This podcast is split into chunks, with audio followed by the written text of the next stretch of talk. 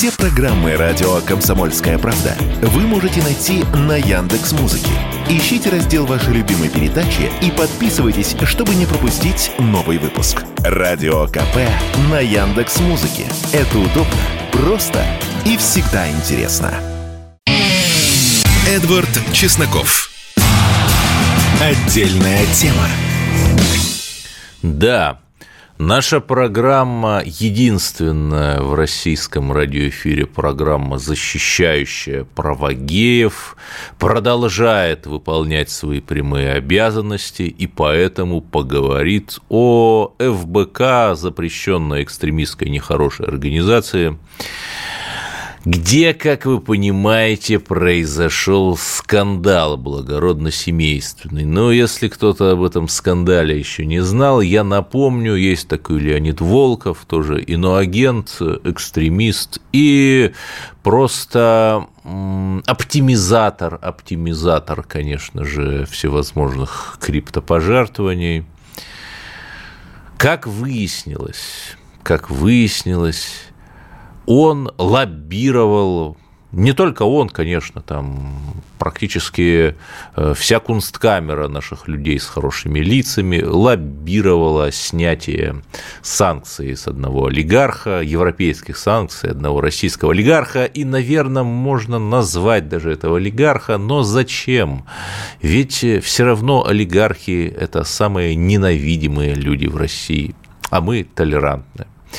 И когда э, господину Волкову рассказали о том, что он лоббировал именно Алексей Венедиктов, там тоже иноагент, порицаем, то вначале господин Волков э, дошел сразу до последней стадии отрицания, мол, не было ничего, там документ, который выложил Венедиктов, это фотошоп, но потом, видимо, понятно, понятно, позвонили откуда надо, сказали, чего делать и чего не делать, возможно, напомнили, как некоторые другие лондонские сидельцы, там Березовский тоже был такой, как-то вот э, при очень странных обстоятельствах тоже он перестал оказывать влияние на политику, Олдфаги, наверное, помнит, и признал э, господин Волков свою, э, свое лужесидение и уже объявил о том, что вот он уходит, уходит со своего поста.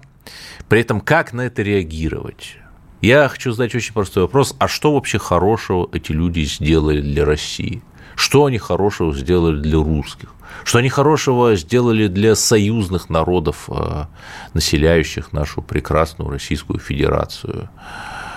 Но они написали какое-то количество того, что они называют антикоррупционных расследований, да, но почему мы не видели расследования о деятельности либерального клана, где расследования деятельности хотя бы того же олигарха, который, за которого они так ходатайствовали. Ах да, ах да, ведь некто Ашурков. Ашурков ударение – это моя слабая сторона тоже один из топов ФБК. Я там на всякий случай скажу, что он иноагент, я честно не знаю, но не удивлюсь, если иноагент работал когда-то в банке того самого олигарха, а ни одно животное, э, вернее так, ни один хвост еще не наступил на собственное животное, дорогие мои друзья.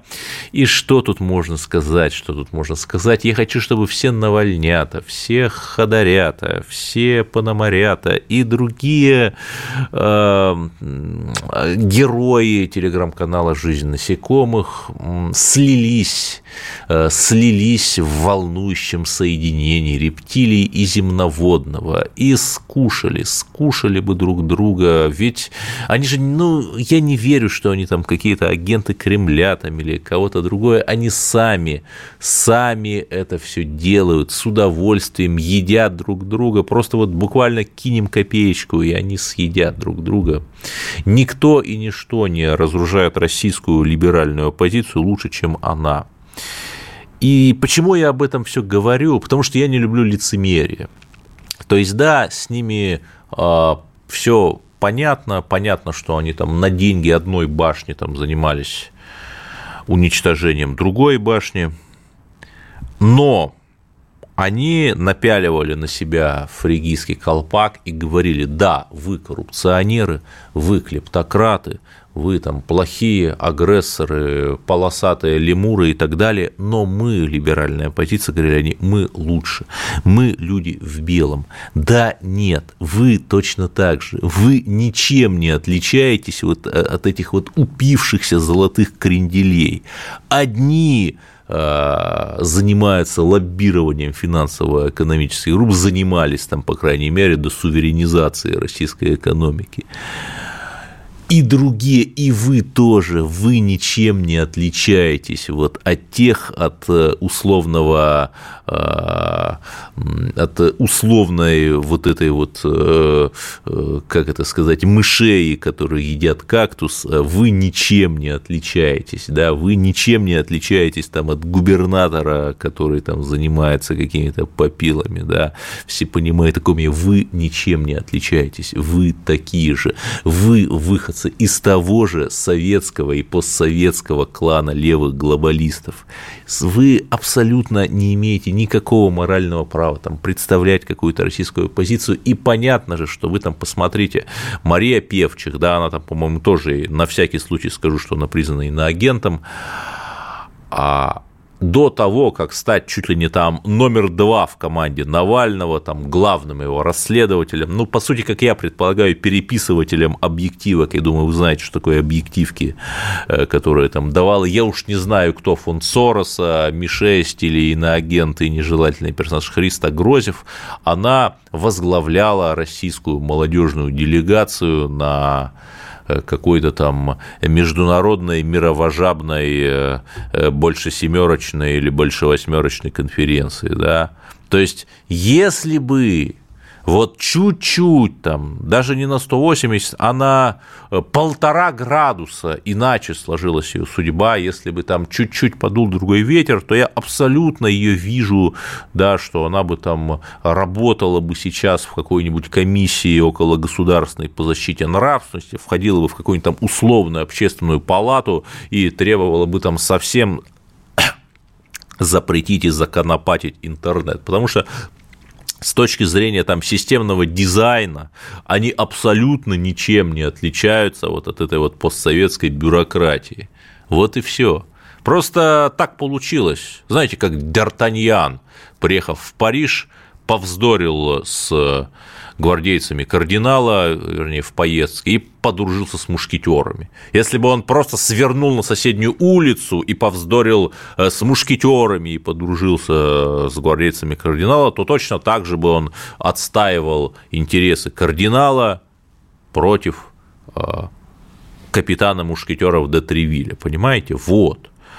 И я даже там не спрашиваю, на какие деньги они все живут. Ну, мы же знаем, там э, какие-то э, были даже публикации в моем любимом портале Октагон Медиа про какой-то загадочный, очень загадочные коммерческие дела там ее родственников. Да, даже не важно там, что никто не знает, на какие деньги там она живет. Да ну, просто талантливые люди. То есть дети чиновников, мы же знаем, они супер талантливые, проявляют невероятные таланты, и дети певчих тоже супер талантливые. Это один и тот же клан левых глобалистов, чьи дети учились в Лондонах и Женевах, которые считают, что здесь, в России, они все купили, которые, несмотря на ее там славянскую или русскую фамилию, ничего не имеет общего с Россией, антагонистично с Россией, но при этом считает, что она по праву своего благородного происхождения, да даже не зная по какому праву, имеет право здесь властвовать, как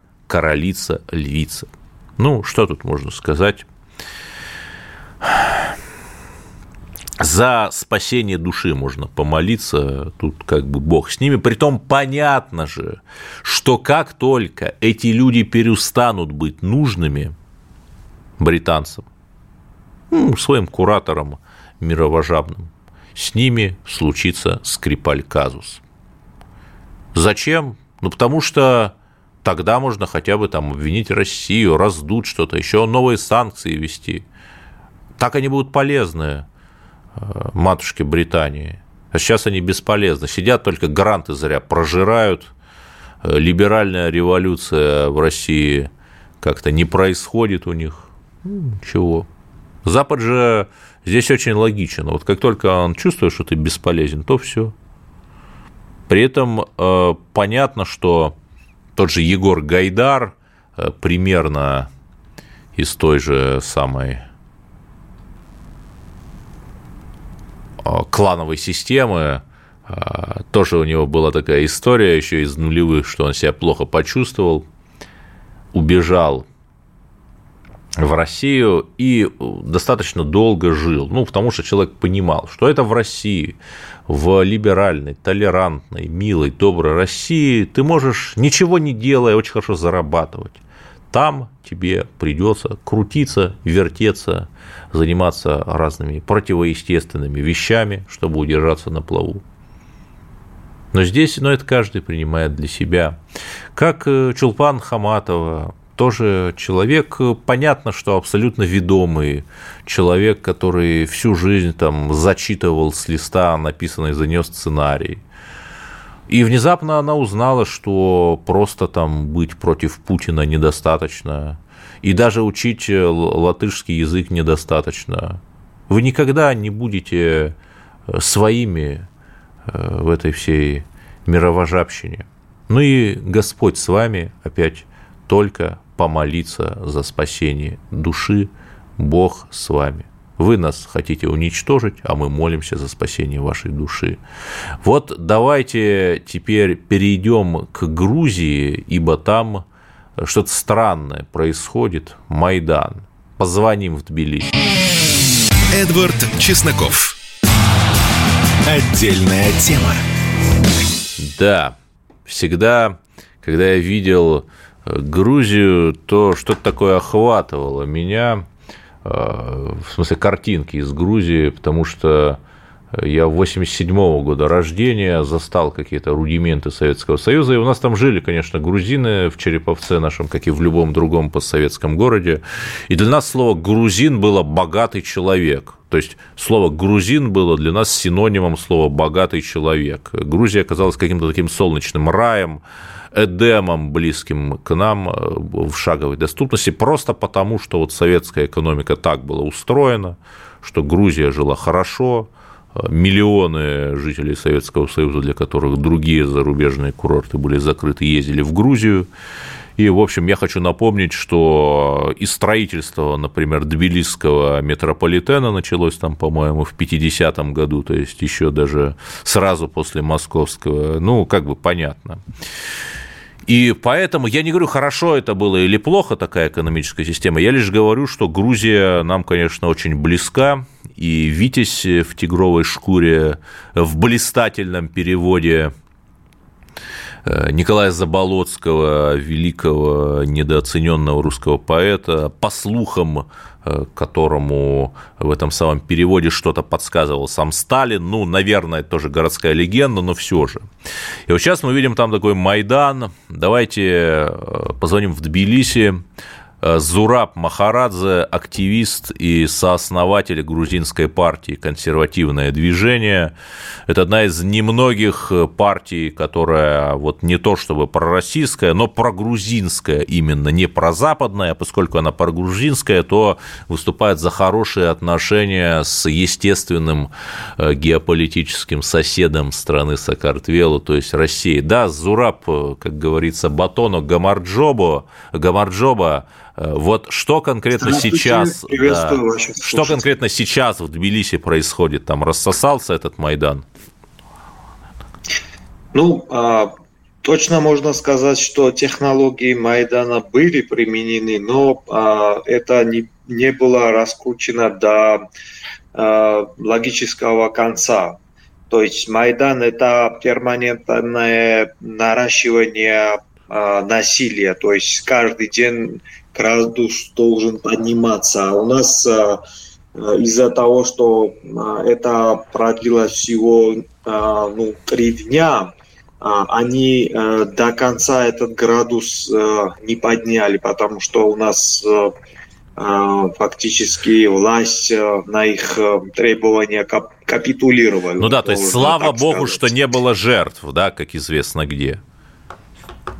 Ну, если честно, по технологии Майдана, когда все это доходит до точки кипения, то там уже нужна сакральная жертва, да, и мы да. говорили, что если им дать возможность, то они и стрелять начнут.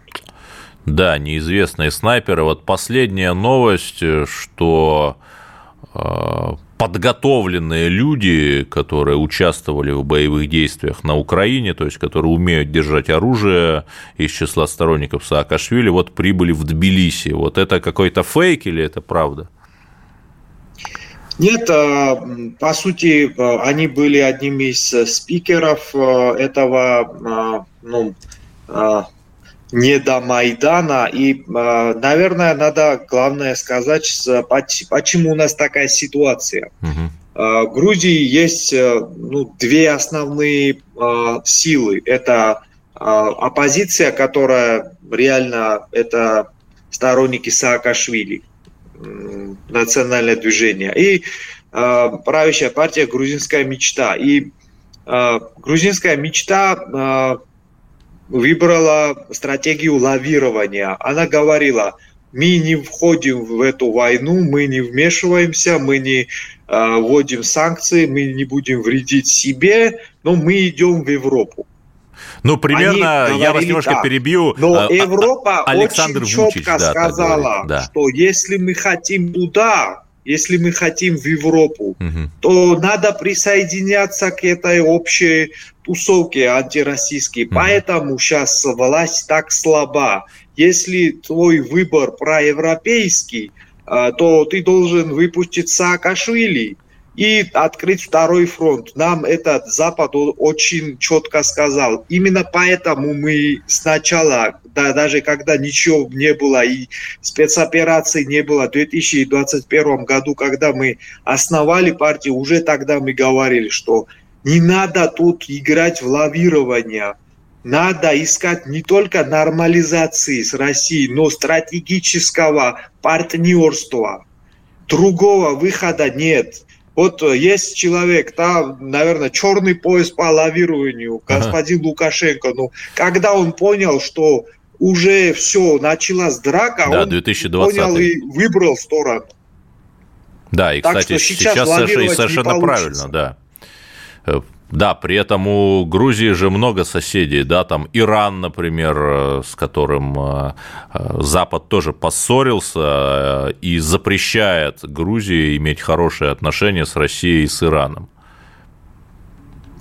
Ну, а, знаете, вот у нас сейчас такая ситуация. Есть Армения и есть Азербайджан. У обоих более или менее какие-то внешние союзники есть. А Грузия тут, э, крича, что она идет в Европу и с Америкой, осталась одна. И если тут не придут э, люди, которые будут прогрузинские, ни про российские, ни про турецкие, ни про ну, то, о чем я сказал люди, которые будут мыслить с категориями, что нужно Грузии, то э, у нас уже встает экзистенциальный вопрос – Э, переживет ли моя страна эту глобальную драку, которая сейчас разворачивается, которая будет решать, какой будет 21 век, э, я не уверен.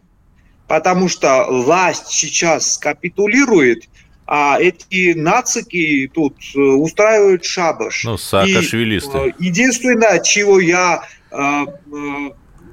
хочу, хочу сказать, единственное различие между Грузией и Украиной, почему тут Майдан не видит, тут есть люди, которые э, не только это будут говорить, то, что я говорю, а мы будем за это драться. Ну, антимайдан. Будем драться до конца.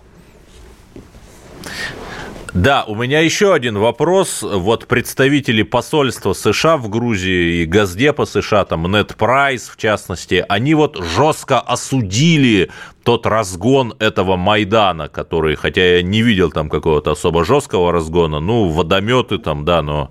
А, но вот скажите, когда, например, Саакашвили разгонял протестующих, да, куда более жестко протестовавших против него, там, ну, лет 10 назад, то э, посольство США и Госдеп что-то осуждали, или вот это были хорошие, правильные, демократические разгоны протестов? Я сам участник одного из протестов, который Саакашвили разогнал. Мы просто стояли на улице. И а, к нам было применено все.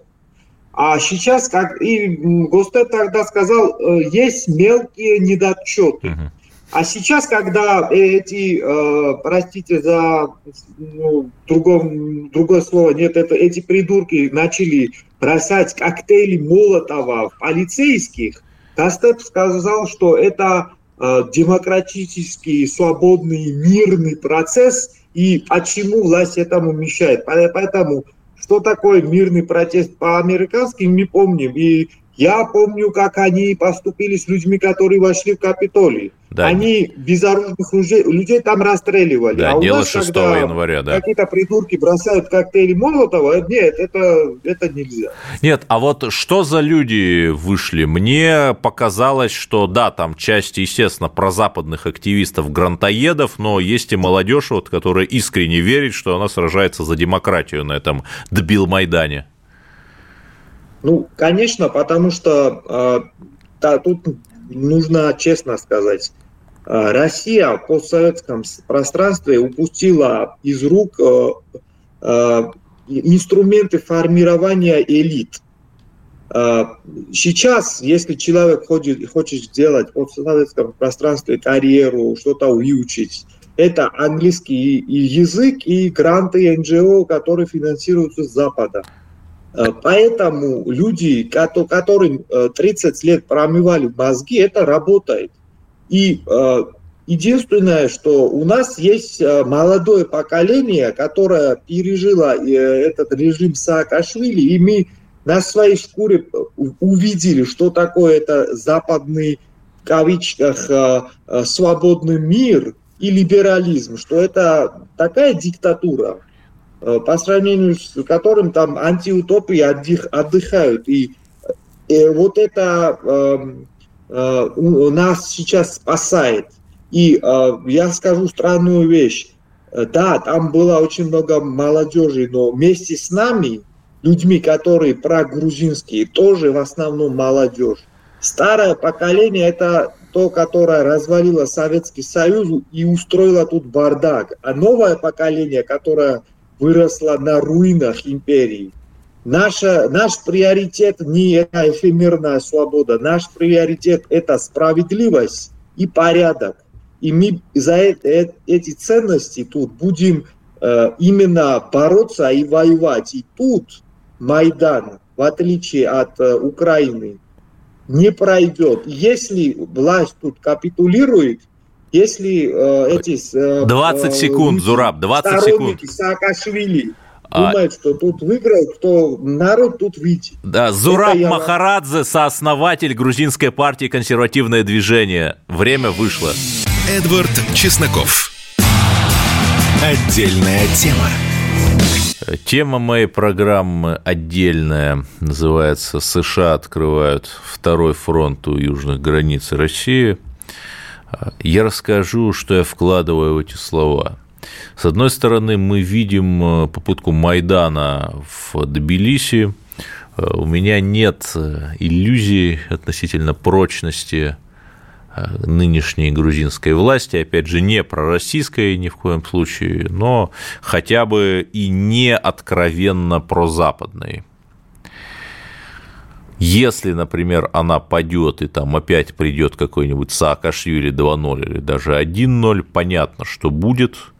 А, сейчас украинцы, ну, вернее, как украинцы, там Зеленский и его кварталисты сражаются с Россией буквально вот до последнего украинца, и эти гипотетические либералы, которые в Грузии могут, могут захватить власть в ходе Майдана, э, точно так же самоубийственно, значит, устроят свой, простите за пошлое слово, наступ на Абхазию и Южную Осетию. Очень и понятно, что также будут уничтожать а, жителей Грузии ради Э, каких-то непонятных э, эфемерных похвал со стороны американских кураторов, лишь бы вот э, России сделать чуть-чуть похуже. Ну, надеюсь, что этот сценарий не произойдет. Но что еще может произойти? Американцы э, год назад, э, да уже, уже полтора года назад, скоро два года назад, бежали из, Афгани... из Афганистана. Мы, конечно, все над ними смеялись, но они оставили там свое оружие на 8, по-моему, миллиардов долларов.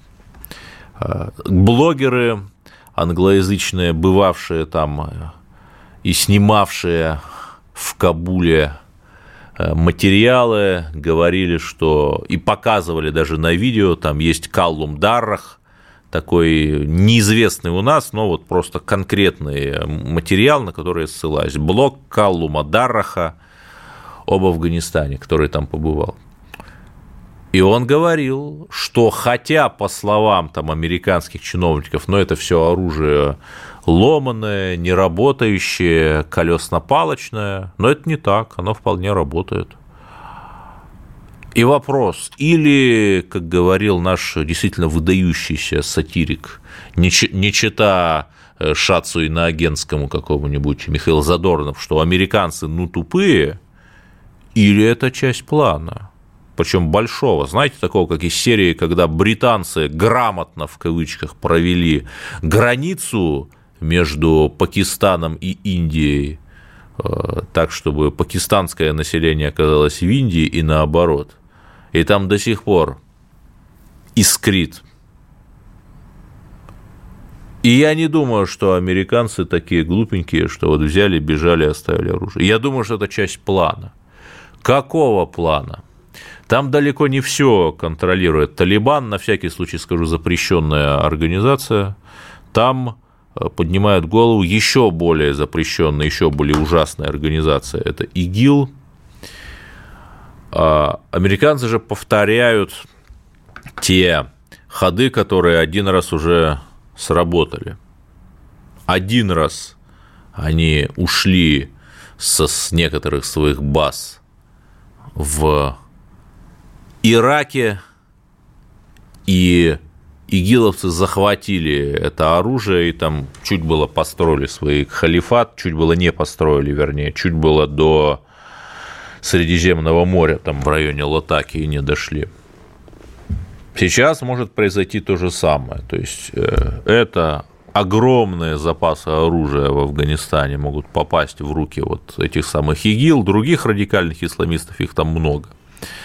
Теперь что дальше? Афганистан – это прямой выход на Среднюю Азию. Что такое Средняя Азия, вы понимаете. Конечно, я хотел бы быть оптимистом, но мы понимаем, что запас прочности у центральноазиатских режимов, мягко говоря, невысок. Мы видели, что полыхнуло в Казахстане в январе 2022 года. Да, там затушили, но подождите, ровно вся та же самая проанглийская и проамериканская сеточка, она никуда не делась. Все местные политические элиты также хранят деньги в условном Лондон-Сити. Узловики и агенты влияния, которые могут слиться в противоестественном экстазе с радикальными исламистами, тоже никуда не делись. И тогда, в 2021 году, э, в 2022, простите, вот когда в начале января там была вот эта а, казахстанская история, тогда мы не были отвлечены на украинский кризис и достаточно быстро разрулили. Сейчас все куда сложнее. Возможно, это была просто репетиция. Знаете, как сначала был первый Майдан 2004 года, а потом второй Майдан куда более кровавый. И очень может быть, что э, подлинное следующее, будущее большое противостояние будет не в Южно-Китайском море, не вокруг Тайваня, а именно там, вокруг Афганистана э, и соседних стран, которые могут заполыхать.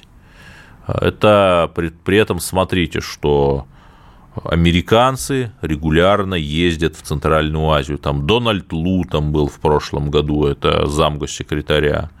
Блинкен, там еще постоянно просто косяком. Вот знаете, как наши звезды-релаканты колесят по э, мигрантским столицам, эмигрантским столицам, пытаясь там какой-то чес свой сделать, так и американские чиновники просто один за один колесят по Центральной Азии.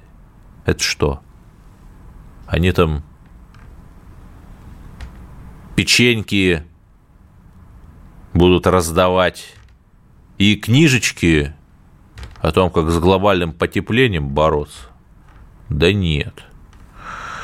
Конечно, я хотел бы ошибаться, но есть очень серьезная угроза, что вот это как раз станет новым фронтом против России.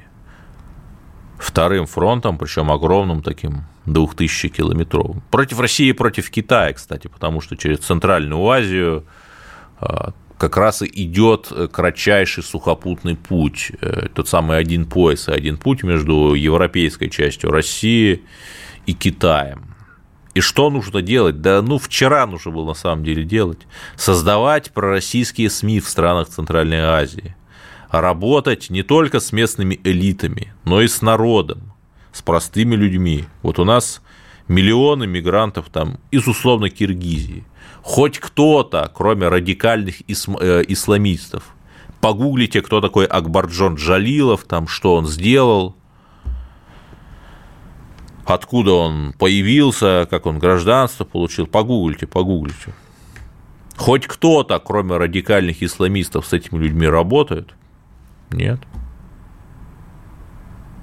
Абсолютно имеем угрозу такой же Украины, только куда более страшным.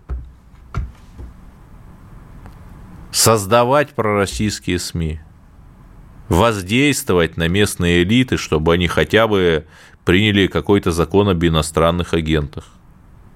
Это в их же интересах. Чтобы они остановили всевластие Сороса, условного Сороса. Я про все эти прозападные НКО. Вот э, Лукашенко – обуздал, надел, э, вставил э, ежовые стельки в американские валенки всем этим польским гуманитарным интервентам. хорошо. Хуже почему-то от этого не стало, а только лучше. То же самое нужно. И при этом формата ДКБ, вот очень тревожная новость Армения говорит, что она отказывается от своей квоты на армянского замгенсека ДКБ. Что это такое? Опять? Очень печально. Очень печально. И я хотел бы верить, что у нас есть какой-то план, и я признаю, что наши определенные импровизации близки к гениальности, но что мы будем делать, если вот эти вот страны, подобно там Грузии, да, если там вспыхнут Молдавии, какие-то уже откровенно антироссийские силы придут к власти, причем одновременно. Есть ли у нас план? Есть ли у вас план, мистер Фикс, Мистер Фок, простите, это из «Вокруг света за 80 дней». Хотелось бы верить. Ну а сейчас, в следующем блоке, давайте поговорим об оптимизме, о том, как наш Минкульт празднует день рождения, узнаете кого. Эдвард Чесноков. Отдельная тема. Иван Иванюшкин у нас в гостях. Э, в связи с незаметным юбилеем 28 февраля по старому стилю, 12 марта по новому, 1863 года. То есть, получается, 100 Подскажите мне, Иван, у меня 160 вот правда... лет. 160 лет назад, да, спасибо, у меня уже плохо варит голова к вечеру пятницы. Родился Владимир Иванович Вернадский, тот самый человек, который придумал учение о ноосфере, э, отец-основатель интернета в духовном плане, конечно же, в концептуальном. И да, то есть русские тоже придумали интернет.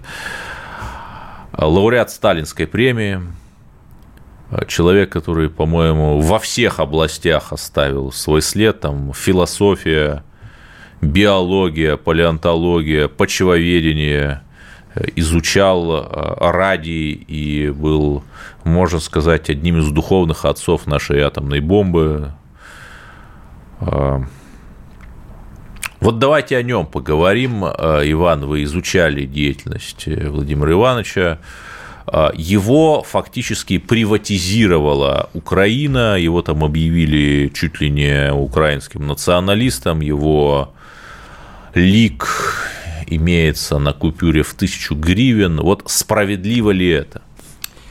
А, приветствую всех радиослушателей. А, что можно сказать на ваш вопрос, Эдвард? Конечно, нет. Никаким ни оголтелым, ни даже менее радикальным националистом Вернадский не был. Это был ученый муж, э, горевший жаждой познания. Э, Все, что он хотел, это он хотел реализоваться в науке, а фактически неважно при какой власти, лишь бы успеть сделать то, что а, а, внутри его съедало то, что он хотел сделать. Что вы не назвали, где реализовался еще этот без всяких натяжек гениальнейший человек? Это биогеохимия, радиогеология, кристаллография.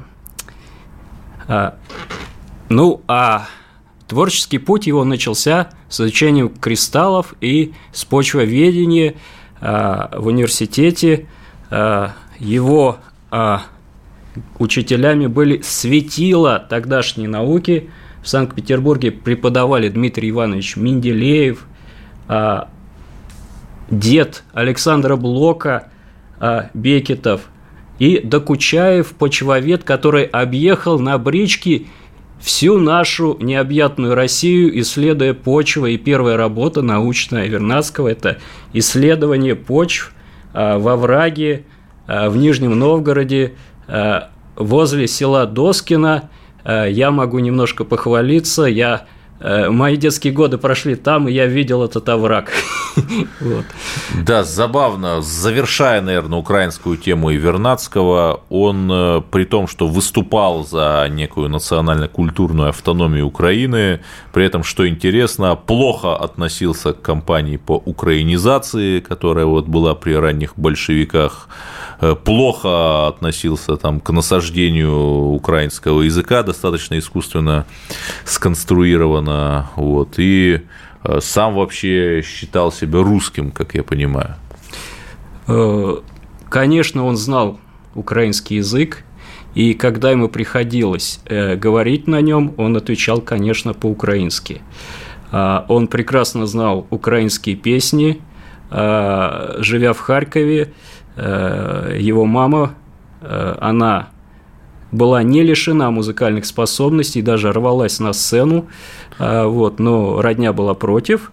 Вот, она приучила домашних к пению украинских песен. То есть культурно он был, конечно, с украинской нацией, но называть его националистом это совершенно означает э, просто э, возносить навет на, на этого ученого.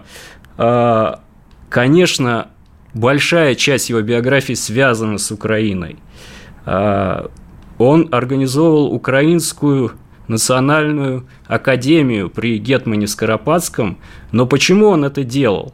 просто потому, что власть тогда была в руках Гетмана, а затем Петлюры. Естественно, при Петлюре этот проект, наверное, заглох, а когда в Киев пришли большевики, а, они с большим воодушевлением э, хотели, э, ему понравился этот проект, они выделили особняк на э, одной из улиц в Киеве, но никакого финансирования не предоставили Вернадскому, и он отправился в Ростов, вел переговоры с Деникиным. То есть вы видите, какой националист. Он уезжает от большевиков, лишь бы реализовать свой проект Академии, mm лишь бы организовать научную жизнь. Вот все его горение научное. Да.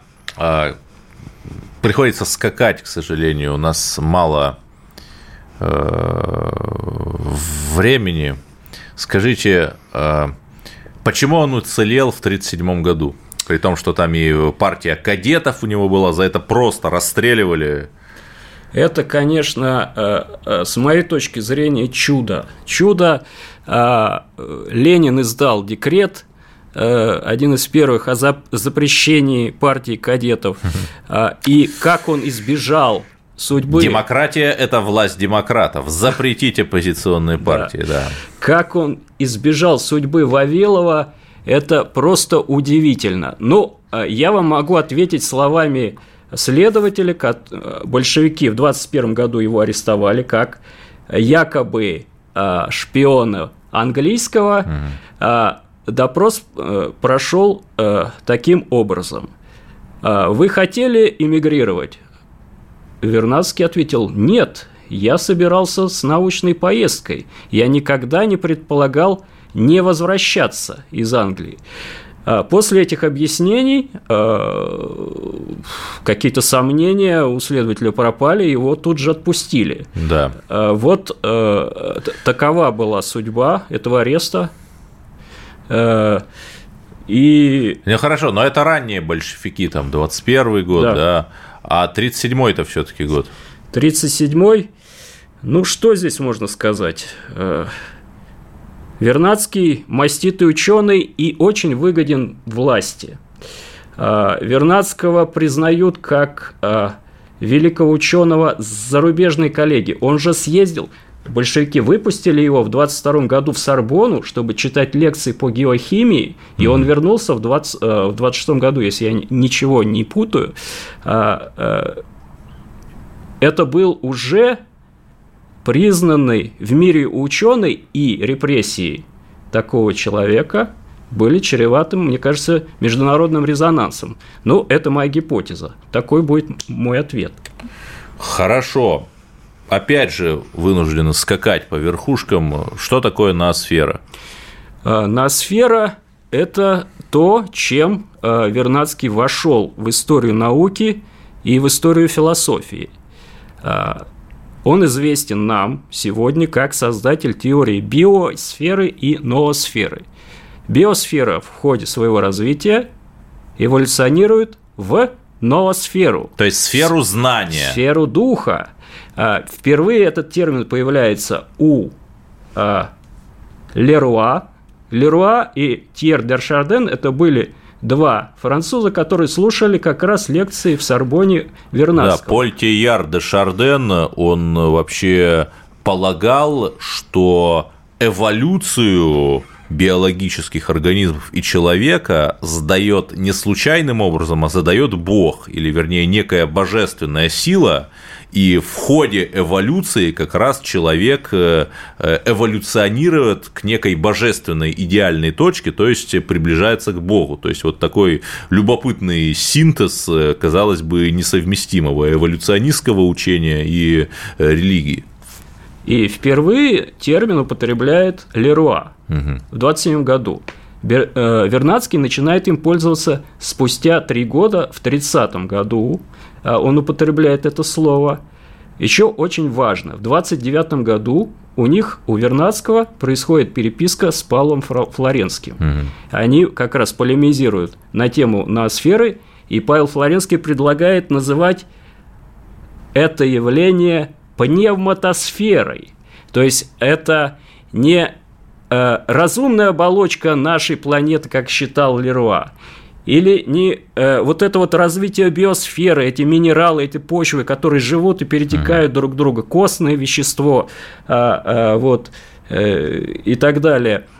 Это предметы культуры по Флоренскому обработанные духом, то есть в них живет дух. Вот любое, любая картина, любое кресло, вырезанное из дерева, э, они обработаны духом, и это надо явление называть пневматосферой, говорит Павел Флоренский Вернадском. Вот такая красивая теория. Забавно. И расскажите о последних годах но, к сожалению, уже мы не услышим про последние годы Вернадского, потому что у нас осталось 20 секунд. С философом Иваном Иванюшкиным мы обсуждали 160-летие Владимира Ивановича Вернадского. Я не знаю, отметил ли как-то наш родной Минкульт этот праздник. Я сомневаюсь, что как-то заметно отметил, но мы отмечаем, поэтому слушайте радио «Комсомольская правда» и узнайте о новых победах русского русской науки первыми.